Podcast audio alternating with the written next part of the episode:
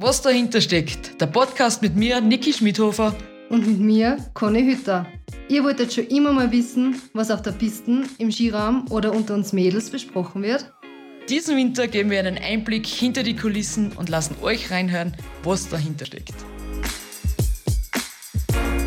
Dieser Podcast wird präsentiert von Steiermark Tourismus. Die Steiermark ist nicht umsonst das beliebteste Urlaubsland der Österreicher. Und wir wissen das, weil wir von da sind.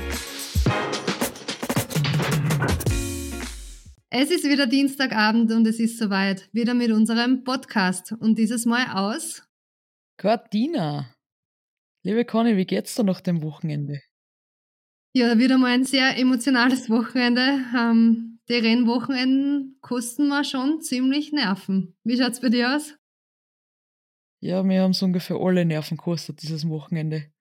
Zuerst nicht fahren dürfen, dann fahren dürfen und die Leistung nicht bringen und dann noch ein suboptimaler Super-G hinten noch. Also Woche dickes, fettes Hackerl und schau schon wieder nach vorne.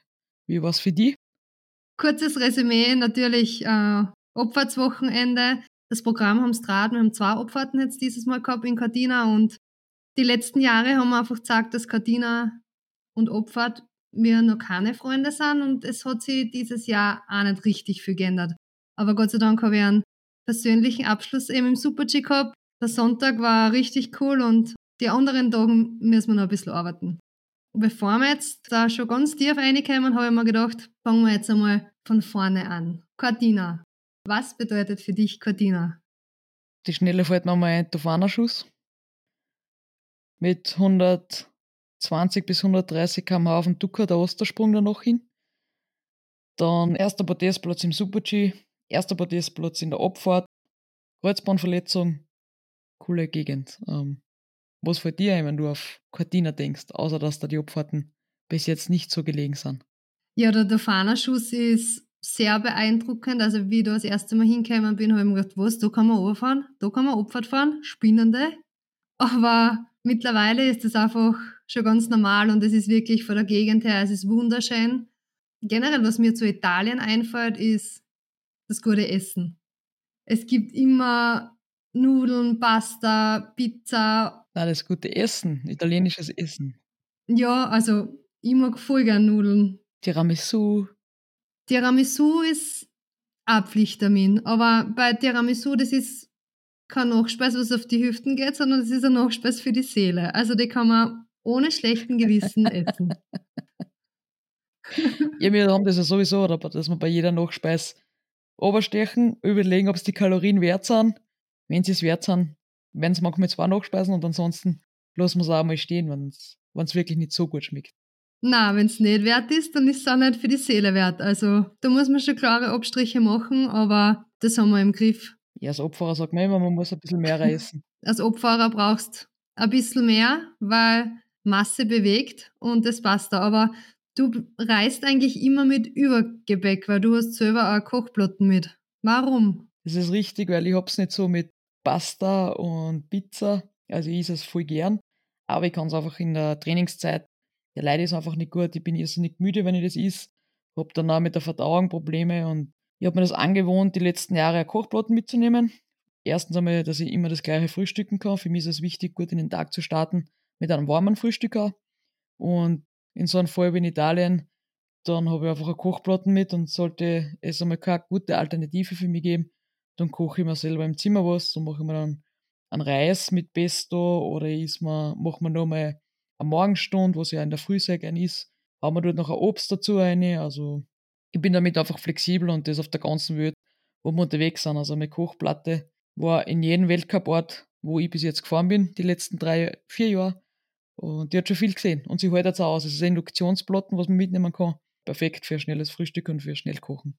Ja, und wenn du jetzt einen Reis kochst mit irgendeinem Pesto, das geht ja auch schnell. Oder ist das für dich eigentlich ein zusätzlicher Aufwand? Was sagst du, nimm in Kauf, weil es mir so viel besser geht? Oder geht das einfach für die nebenbei over? Das geht dann irgendwann schon mit. Also, wenn, wenn man auf das Wert legt und man weiß, man vertragt das nicht gut. Also, wenn ich jetzt frei habe, ist ja auch mal Pizza und so. Aber bei Rennwochen denke ich mir, man investiert so viel und dann will man es nicht mit dem Essen vergeigen. Also, da koche ich mir gar keinen Reis und hauen wir dann was Gutes dazu rein oder machen wir eine Sauce, whatever. Also, ist ja, am Brei kann man in alle Richtungen auslegen.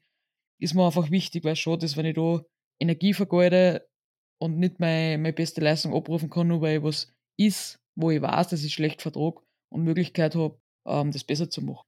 Ist vielleicht für einige nicht verständlich, aber je länger dass man das macht, desto eher braucht man es sogar, dass man sich daran haltet, dass man nicht unbedingt gerade ähm, Weizen am Vortag von Rennen isst oder am Renntag oder auch nach einem Renntag. Ich habe früher oft Käsespätzle gegessen. Ähm, am Sonntag, wenn ich heimgekommen bin, hat meine Mama oft Käsespätzle gemacht. Das würde ich jetzt nicht mehr machen, weil ich einfach gesehen habe, dass meine Regeneration dadurch extrem schlecht ist. Also am Montag einmal sowas essen ist kein Problem, aber direkt an, an harte Trainingstage oder Renntagen ist mittlerweile ein No-Go. Ja, man braucht einfach eine gewisse Routine, nicht nur für die mentale Geschichte, sondern ich glaube einfach auch der Körper und so ist es bin morgen wahrscheinlich auch. Und was mich interessieren darf, wenn wir zum Beispiel jetzt sagen, wir fahren um 8 Uhr weg, wie viel früher musst du dann aufstehen, damit du deine ganzen Sachen benannt hast? Also ich bin jemand, der was am Vortag schon zusammenpackt. Also mein Rucksack ist fertig, mein Zielsack ist fertig. Ich stehe dann um circa halb sieben auf, wenn wir um acht wegfahren. Dann gehe ich mal aufs Radl eine Viertelstunde, tue noch ein bisschen durchbewegen alles, mache ein paar Aufwärmübungen fürs Knie, dann ist circa sieben. Dann gehe ich frühstücken 20 Minuten oder manchmal eben auch im Zimmer, je nachdem. Und dann haue ich mich nochmal ins Bett, tue ein bisschen chillen, tue ein bisschen Handy süchteln und ja, kurz vor 8 anziehen und aus bei der Tür. Aber wir haben uns jetzt in letzter Zeit nicht so oft gesehen in der Früh am Gang. Wann stehst du eigentlich auf? Oder beim Frühstück? Ich stehe eigentlich immer eine Stunde zehn vor der Opfert auf. Also vor der Opfert vom Hotel zu besichtigen oder zum Einfahren. Also eine Stunde zehn brauche ich in der Früh. Wie lange musst du aufwärmen? Also bei mir dauert Aufwärmen ungefähr eine halbe Stunde. Bei mir dauert Aufwärmen 20 Minuten circa, zwischen 6 und 8 Minuten am Radl. Also das ist immer so abhängig, aber so circa eben. Und dann eben auch gewisse Übungen und Frühstücken dauert bei mir genau 5 Minuten. Also ich bin froh, wenn ich in der Früh überhaupt irgendwas bringe. Das Essen vom Rennen ist bei mir generell sehr spärlich. Du hast sonst auch nicht gern frühstücken oder eben nur weil Rennwochenende ist? Wenn ich jetzt zum Beispiel um 9 oder um 10 frühstück und den ganzen Tag oder Vormittag nichts zum tun habe, dann tue ich schon gern frühstücken. Aber so beim Training oder beim Rennen, das ist einfach nur das so Nutzen zum Zweck, dass ich einfach was im Morgen habe und der Energie habe. Aber das ist nicht meins. Ja, Conny, wenn du so wenig frühstückst, wie machst du es dann von Rennen? Also, da ist erst um 11 oder 11.30 12 Start. Kriegst du da keinen Unterzucker und nichts? Wie tust du da? Ich muss schon schauen, dass ich noch bis zum Rennen hin was isst und das schaue ich meistens entweder mit einem Shake oder einem Müsli-Riegel. Also da schaue ich einfach, dass ich den Zuckerhaushalt eben ein bisschen steigere bzw. hochhalte, dass die Konzentration auch da ist beim Rennen. Aber es ist mit den Verschiebungen oft beim Speed-Wochenende nicht so einfach und Müsli-Riegel geht immer, zum Beispiel, keine Ahnung, Schinken oder so ganz, ganz was Süßes, so ein Croissant, also das könnte ich nie im Leben essen. Da bin ich, da bin ich extrem empfindlich, aber eher, weil, es mir fast ein bisschen graust und weil die, der flaue Morgen von der Nervosität kommt. Und da muss ich noch wirklich aufpassen, dass ich immer was dabei habe, was mir am Rennwochenende schmeckt. Also da schmeckt mir nachher nicht alles. Das ist fast ein bisschen unbewusste Diät, so ein Rennwochenende für mich. Ja, es ist allgemein schwer, das Gewicht über die Saison zu halten, finde ich. Gerade wenn solche intensiven Wochen wie jetzt sind, wo es gerade nicht so leicht von der Hand geht, ein gewisser Stress ist da, weil man seine Leistung bringen will. Und wir haben ja letzte Woche auch eine Verschiebung gehabt. Ähm, du hast da eine vordere Nummer gehabt beim zweiten Training. Du warst relativ lang am Start um. Wie, wie bist du damit umgegangen? War ja relativ frisch auch. Wie, wie war das für dich? Ja, wir waren, also ich schaue, dass ich meistens 20 Minuten vorher am Start oben bin, dass ich noch aufwärmen kann, dass ich mich fertig anziehe und dass eben die letzten Vorbereitungen vom Fahren und dann haben es relativ kurzfristig um, ähm, verschoben, weil noch ziemlicher Nebel oben drinnen war. Es war ein Training, also das nimmt mir jetzt nicht so tragisch, aber mir ist so zäh kalt worden. Ich wärme meinen Schuh eigentlich immer vor dem Start an, dass er geschmeidig bleibt, weil ich das nicht so mag, wenn ich so einen harten Skischuh habe, weil ich da das Gefühl nicht habe, dass ich vorne in Schwung einigen kann, beziehungsweise dass das Plastik eben so noch gibt, dass ich ein bisschen ein Gefühl unter Schwarze habe. Und dann war der Schuh so bockiert, dass ich überhaupt vorne einig gar nichts machen habe können. Also das war ein bisschen ungünstig, weil es oben eben extrem kalt war und ja, Gott sei Dank war es nur das Training, weil fürs Rennen hin muss ich das immer so timen, dass da mein Skischuh immer eher auf der wachen Seite ist. Bockhirt ist sehr hart für alle, die was es nicht verstanden haben. Ja, Bockhirt halt. Aber ich weiß, was du meinst, wir sind in Lecluisse gegangen über Roderschuhe. Viel zu hart. Ja, ich habe das Glück gehabt, wir waren noch, ein Teil von uns war nach unten. Wir haben das noch mitgekriegt, bevor wir in den Lift eingestiegen sind. Aber ja, genug von Essen und Vorbereitung und so weiter. Wir haben ja Mails gekriegt. Das Mail hat uns die Anna geschrieben. Und zwar hat sie geschrieben, Hallo Mädels, also erstens möchte ich euch sagen, dass mir der Podcast sehr gut gefällt und ich jede Folge schon gehört habe. Das freut uns. Danke. Und meine Fragen, wie kommen eure Sachen, Bekleidung, Handy etc. vom Start bis ins Ziel? Die zweite Frage ist, wann legt ihr vom Start euer Handy zur Seite? Ja, im Thema Handy sind wir zwar wieder mal ganz anders, wie eigentlich schon ziemlich viele Sachen, was wir in letzter Zeit draufgekommen sind. Ja, definitiv. Also mein Handy lege ich nach der Besichtigung weg. Ich schaue eigentlich, wie spät das ist und schreibe vielleicht noch ein WhatsApp und dann lege ich mein Handy weg und habe es erst wieder nach dem Rennen. Also ich schaue eigentlich auf einen Renntag erst nach dem Rennen am Handy, weil ich finde, ich will da nicht irgendwie abgelenkt werden und dann schaue ich wieder Instagram und den ganzen Blödsinn und dann süchtelst nur und das ist, das finde ich nicht gut und deswegen lege ich es gleich weg, dass ich gar nicht in Versuchung komme. Aber du tust Musik hören, habe ich mitgekriegt. Ja, ich habe das jetzt ein bisschen umgestellt die letzten Jahre.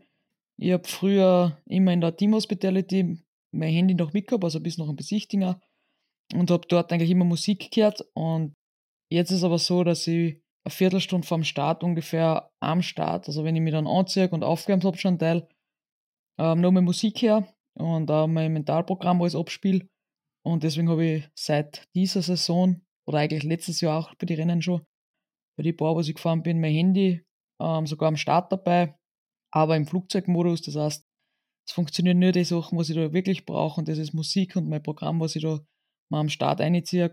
Für mich persönlich sehr wichtig, weil es dann noch näher am Start dran ist und ich so das besser umsetzen kann, was ich, was ich mir dann vornehme. Und die zweite Frage mit dem Wohnsack, beziehungsweise du hast gesagt, du bockst einen Zielsack schon am Vorabend. Was ist ein Zielsack? Eben Zielsack ist das Gewand was wir dann im Ziel haben, wo man im Fernsehen auch sieht. Das heißt, da ist ein paar Schuhe drinnen, äh, Überhosen, eine Jacken, ein Stirnbandel, eine Sonnenbrille, meine Trinkflaschen, manchmal noch ein, ein Leiberl, damit man den richtigen Kragen hat fürs Interview, muss man auch sagen. Es gibt Rennen, da habe ich nämlich kein Leiberl drunter an, sondern fahre nur mit einem Top. Und es gibt Rennen, da fahre ich ganz normal mit Skiunterwäsche, je nachdem wie warm das ist. Und das habe ich alles in meinen Zielsack. Ah ja, Autogrammkarte habe ich noch mit. Und ab und zu ein Riegel, weil manchmal bin ich dann schon hungrig im Ziel. Was hast du erst rein?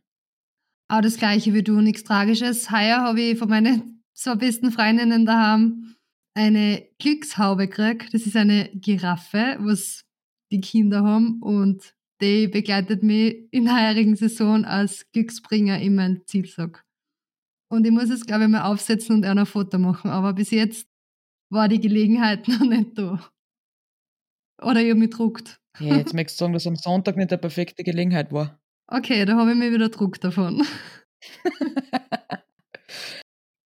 ja, dann wird es aber Zeit zum Einlösen. Ich muss es heuer auch mal machen, das habe ich einer versprochen, aber ich glaube, die Saison, die hat noch ein paar Rennen vor sich und wird sich hoffentlich noch mal eine Gelegenheit ergeben. Ich mache dann gerne das Foto, ist kein Problem. Ähm, du hast dein Handy meistens eh im Ziel, also mache ich mit deinem Handy dann äh, so ein schönes Foto. Und ja, wir lassen euch dann wissen, wann ihr das auf die diversen Kanälen hoffentlich finden werdet und nicht nur deinen zwei besten Freundinnen schickst, sondern uns alle daran bitte teilhaben lässt. Das tat uns schon sehr gefallen. Natürlich, auf jeden Fall, machen wir. Und die Sachen dann vom Start, wer nimmt nachher das mit? Oder wie läuft das? Weil, ich meine, ich weiß es, aber ich glaube, das wissen viele nicht. Ja, wir haben da zwei ganz große Rucksäcke, sage ich mal. Also ich habe leichter Rennblatt, also ich kann mich da reinsetzen und den zumachen. Wir haben das schon mal ausprobiert. Ähm, da kommt dann das ganze Zeug, was man zum Einfahren in der Früh anhat, beziehungsweise das Gewand, was man zum Schluss am Start anhat, alles rein. Und das nehmen unsere Trainer und Physiotherapeuten mit runter und das kommt dann direkt ins Hotel und dort kommen wir dann auch wieder zu unserem Gewand. Deswegen wir haben wir immer zwei komplette Garnituren mit, einmal fürs Ziel und einmal zum Besichtigen, zum Einfahren in der Früh, was wir dann am Start umlassen. Wie ist das eigentlich mit Rennanzug anziehen? Conny, wann ziehst du den Rennanzug an? In der Früh schon oder erst vor einem Rennen? Ich ziehe meinen Rennanzug ganz knapp eigentlich vom Rennen erst an. Also natürlich Skischuhe ist klar, da mussten sowieso anziehen, aber in Oberteil, also wo ich noch einschlupfen mit Rückenschutz, das mache ich zehn Nummern, bevor ich fahre, weil das ist einfach alles so eng mit den ganzen Schützer und beim Aufwärmen wird man noch so warm, also da muss ich, da brauche ich Freiheit, weil da muss ich, das, das beengt mich sonst und das, das ist wirklich die letzte Phase und wenn ich noch meinen Rennanzug anhabe, dann wird es ernst und ich kann nachher am Start eigentlich auch gar nicht mehr reden. Also ich, ich sage eigentlich fast nichts mehr, weil zum Beispiel ich bin jetzt in St. Anton hinter der Gisin Michelle gefahren und die hat gesungen, ich hab's gar nicht mehr geglaubt. Die hat, bis sie da aus den Stadthäusl rausgefahren ist, irgendwas gesungen, aber in, in voller Lautstärke. Dann habe ich es im Zug ich gesagt, kriegst du das überhaupt mit? Du hast gesungen, wie wenn das irgendein Konzert gewesen war. Ja, es tut mir so leid, es tut mir so leid, schick mich weg. Dann sage ich, ich kann dich nicht wegschicken, du bist auch nur mal vor mir gefahren, mir ist eh egal, weil ich eh konzentriert war, aber kriegst du das mit? Ja, sie kriegt schon mit, aber du musst es einfach aussehen. Das habe ich überhaupt nie miterlebt, sowas. Also sehr spannend, wie da jeder herangeht. ja, wir könnten da mal eine Folge drüber machen, wer was am Starten macht. Also ich hätte da auch ein paar Geschichten, ein paar lustige, was man so beobachtet, wenn wer vor dir oder hinter dir fährt oder mir ist einmal, also wie ich angefangen habe zum Weltcup fahren, ist jemand hinter mir gestartet und ist vor mir, wirklich beim Weltcuprennen, vor mir am Startdeal gestanden. Also da haben sie noch mal sagen müssen, du, da kann man doch wer vor dir. Du bist noch nicht dran. Also mega cool. Das Entschuldigung, wir haben ihn Nein, vergessen. Die, die war so nervös und die hat tausendmal Schuch auf, Schuch zu und Brühen auf, Brühen ober. Und die ist dann eine und war sogar vom eigenen Team, also es war eher Österreicherin. Und ich bin da so gestanden und ich gehe relativ spät ins Starthaus und schaue so eine und denke mir, ja, jetzt passt irgendwas nicht. Und der Starthaberer hat dann halt auch so mal geschaut und hat gesagt, ja, ah, da ist noch wer. Und dann war fast ich schuld, so von, von der anderen Athletin aus gesehen, dass sie mich da nicht gesehen hat, weil ich so lange nicht reingegangen bin. Jetzt hat sie glaubt, sie ist schon dran. Ma. Ja, wäre mal eine coole Idee, dass wir das machen, wer, wer wie was macht am Start. Dass wir jedes Mal was haben in unserer Sendung wird jetzt schon zur Tradition und heute habe ich wieder mal ein Geschenk. Machen wir es auf, bitte. Ich bin neugierig. Vollgas. Wow, was ist das? Ma, Apfel-Trüffel-Pralinen. Mega. Meins, die Pralinen kennen mehr. Du hast letztes Mal einen Gin gekriegt und die Schoko für die Seele, bitte? Das ist mehr als wie für die Seele, aber ich weiß nicht, ob die den Weg jemals zu dir finden. Aber da ist noch was drinnen. Ein Steiermark-Panther ist da noch drinnen. Und eine Karten. Was steht drauf auf der Karten? Wart, jetzt wird's historisch. Der steirische Panther war zuerst Siegel des Markgrafen Ottokar II. Als die Steiermark 1180 zum Herzogtum erhoben wurde, übertrug man das Familienwappen auf das Land. In der heutigen Form ist das Wappen seit 1926 gültig. Hast du das gewusst? Na, jetzt haben wir Geschichtestunde auch schon bei uns. Coole Sache. Du, apropos, jetzt können wir das aufteilen. Gell? Das letzte Mal habe ich einen Gin gekriegt und du eine Orchkatzel. Wo ist da jetzt eine riesen Orchkatzel in Cortina hast. Kannst du dich erinnern, wie wir noch geredet haben davon? ja, genau. und dieses Mal kriegst du dann die Schokolade und ich kriege den steirischen Panther. Okay. Wir teilen schwesterlich. Ja, auf jeden Fall.